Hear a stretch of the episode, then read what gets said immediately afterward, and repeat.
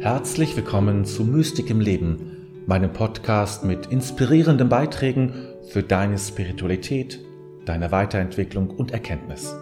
Mein Name ist David, dein Gastgeber. Ich bin David und ich unterstütze dich durch innere Arbeit, deine eigene Spiritualität zu entwickeln. Wer spirituell unterwegs ist, der ist sehr oft ein Einzelgänger. Warum?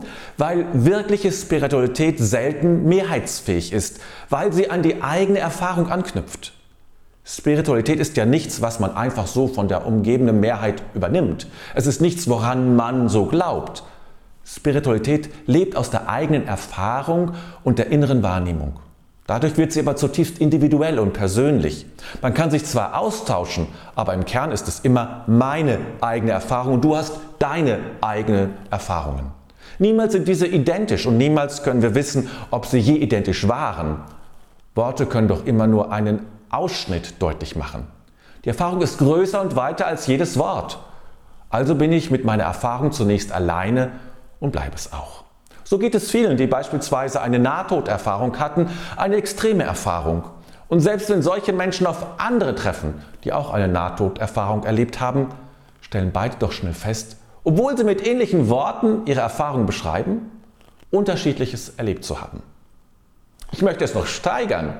Jeder eigene Weg ist der Weg eines Einzelgängers, weil es keine zwei gleichen Wege gibt. Und selbst wer in Harmonie verheiratet ist, wird irgendwann erleben, erkennen müssen, dass das Erleben unterschiedlich ist und dass die Wahrnehmung innerer Ereignisse nicht übereinstimmen. Aber natürlich gibt es Menschen, die nicht nur wegen ihres individuellen Weges Einzelgänger sind, sondern aus sich selbst heraus, ganz unabhängig davon, ob sie spirituell sind oder nicht. Es sind Menschen, die gerne allein sind. Sie ziehen sich gerne zurück, scheuen große Massen, auch wenn sie dann und wann nichts dagegen haben. Es heißt ja nicht, dass man gleich auf eine ferne Berghütte zieht und die Decke über den Kopf zieht. Es gibt viele verschiedene Schattierungen, wie man Einzelgänger oder Einzelgängerin sein kann. Ein anderes Anzeichen, an dem du merken kannst, ob du eine Einzelgängerin bist, ist, dass du immer schon deinen ganz eigenen Weg gehen wolltest. Du wusstest immer schon besser als andere, was du anziehen möchtest. Hast dich wenig darum geschert, was dein Umfeld dazu gesagt hat. Und damit zusammenhängt deine Einstellung, dass du noch nie den Weg der allermeisten gehen wolltest. Du wolltest immer deinen Weg gehen, selbst wenn du ihn alleine gehen musstest. Es war dir wichtiger, deinen Weg zu gehen, als einen Weg mit anderen gemeinsam zu gehen, der dir aber fremd war. Doch Menschen, die einzelgängerisch unterwegs sind, sind deshalb nicht gleich einsam. Es ist nicht identisch, einsam zu sein und eine Einzelgängerin. Was an dieser Stelle sehr, sehr wichtig ist, ist Folgendes. Es gibt Einzelgänger, die sich dennoch einsam fühlen, die sich immer wieder hingezogen fühlen in die Wogen gemeinsamen Feierns und Unterhaltens, in das rauschende Fest gemeinschaftlicher Unternehmungen. Das kommt nicht selten vor, dass diese Sehnsucht nicht aus dir selber kommt, sondern ein inneres Programm in dir ist, was dir eingepflanzt worden ist. Denn man hat dir frühzeitig anerzogen und eingetrichtert, dass es nicht gut ist, ständig allein zu sein, dass du den Kontakt mit anderen Kindern suchen sollst, dass du nicht immer so abweisend, so träumerisch, so zurückgezogen sein sollst. Dabei wolltest du dir einfach nur treu sein. Und so werden diese Sprüche und Botschaften dein Leben lang aktiv. Und du gehst zu Partys, die dich eigentlich langweilen. Und du bist bei Familientreffen, die dich anöden. Nun, ich denke, dass uns allen klar ist, dass wir ohne ein Mindestmaß an Kontakt nicht auskommen. Aber es muss aus dir selber kommen, aus deiner Erkenntnis und in deinem Maß. Prüfe also, wenn, an dir diese, wenn du an dir diese Ambivalenz spürst zwischen ich will für mich sein und ich will die anderen nicht missen. Denn hinter dem Einzelgängertum kann noch etwas Tieferes sitzen, kann sich ein Archetyp seinen Weg bahnen und gelebt werden wollen. Es ist der Archetyp des Eremiten oder des Einsiedlers. Im Tarot-Kartenspiel gibt es eine solche Figur, ein alter Mann, der eine Laterne in der Hand hält. Einsiedler und Einzelgängerinnen sind mit etwas Altem verbunden. Sie haben oft zur Weisheit eine große Nähe. Die Laterne in der Hand des Einsiedlers ist ein Zeichen dafür. Licht ist ein Symbol für Wissen und Weisheit.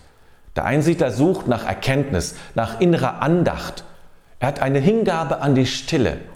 Seine Werkzeuge sind Empfinden und Fühlen. Das sind zwei psychische Grundfunktionen, die zugleich aufzeigen, wie wir uns die Welt aneignen und Äußeres innerlich verarbeiten. Doch gibt es auch Gefahren, denen sich der Einsiedler stellen muss. Und dazu zählen einmal eine Form der Weltabgewandtheit, die zu einer völligen Entfremdung führt und eine Ablehnung von allem, was nicht zu dir gehört. Das Einzelgängerische darf nicht zu einer Menschenverachtung führen und zu einer Weigerung, Verantwortung für diese Welt zu übernehmen. Man kann sich dem Menschsein nicht entziehen. Ebenso ist eine Gefahr, eigenbrötlerisch zu werden Kauzige Menschen, die in Wohnungen leben, die niemand betreten darf. Menschen, die eingefahrene Rituale begehen, an denen niemand teilhaben darf. Das geht hin bis zur Verwahrlosung. Das ist kein guter Weg. Wer aber den Eremiten für sich entdecken will und auf der Sonnenseite bleibt, der kann dadurch in seinem oder ihrem Einzelgängertum eine Kraft für diese Welt entdecken und kann so einen Ort höchster und tiefster Inspiration und Regeneration schaffen. Solche Menschen sind oft begnadet mit einer tiefen Dichte in menschlichen Bezügen und in spiritueller Erkenntnis. Denn Erkenntnis kommt immer aus einer Variation der Distanz. Wer immer mittendrin ist, wird viele Ereignisse kennen, aber wenig Erfahrung machen. Ich möchte noch erwähnen, dass mit der Entscheidung zum Einzelgängertum zu stehen und dieses zu leben nicht selten eine Phase der Trauer einhergeht.